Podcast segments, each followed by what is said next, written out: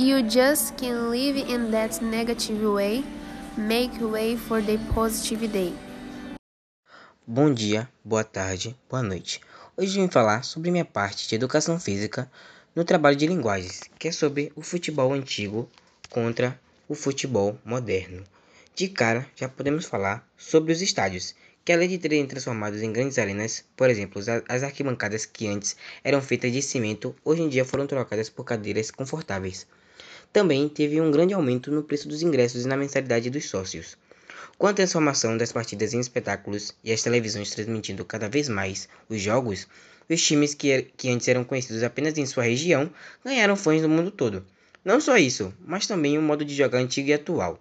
O tradicional, que é conhecido como aquele feio, entre aspas, que é jogado de qualquer forma com catimba. Já o modo o moderno é aquele dos espetáculos dribles magníficos, gols dignos de pintura. Além disso, o futebol moderno também afeta o modo de vida dos treinadores, que têm que se empenhar cada vez mais para melhorar a performance dos jogadores dentro de campo e seu preparo físico.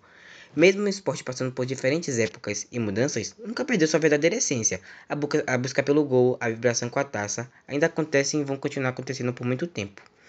Mas, como tudo não é flores, há uma, um, problema muito grande tanto no futebol antigo quanto no moderno, que é o preconceito, que mesmo com a adesão de muitos clubes na luta contra o mesmo no futebol, números mostram que ele só está crescendo.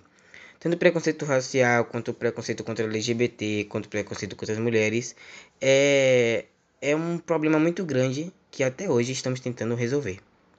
É, principalmente as mulheres que jogam futebol têm seu espaço lá sofrem muito preconceito, e isso é muito ruim, porque muitas que gostam do esporte e têm o sonho de jogar ficam desanimadas e tristes e desistem do seu sonho.